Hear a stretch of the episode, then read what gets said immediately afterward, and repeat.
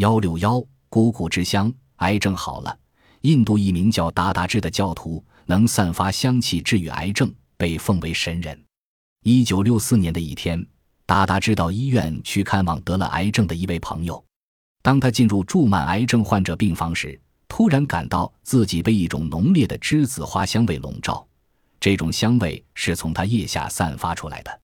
他在癌症病房穿插走动时，病人纷纷抬起头呼吸这种香气。当他走到病房另一头时，几乎所有的病人都站了起来。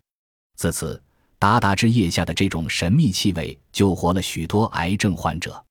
奇怪的是，这种香味有时会突然消失数月，不知何时又回来。只有当有香气时，他才能为人看病。达达之的一位朋友马尼医生对新闻人士说。他亲眼见到达达之治好的癌症患者就达五十七人，但作为医生，他无法解释这种神秘气味的来源和其治病的秘密。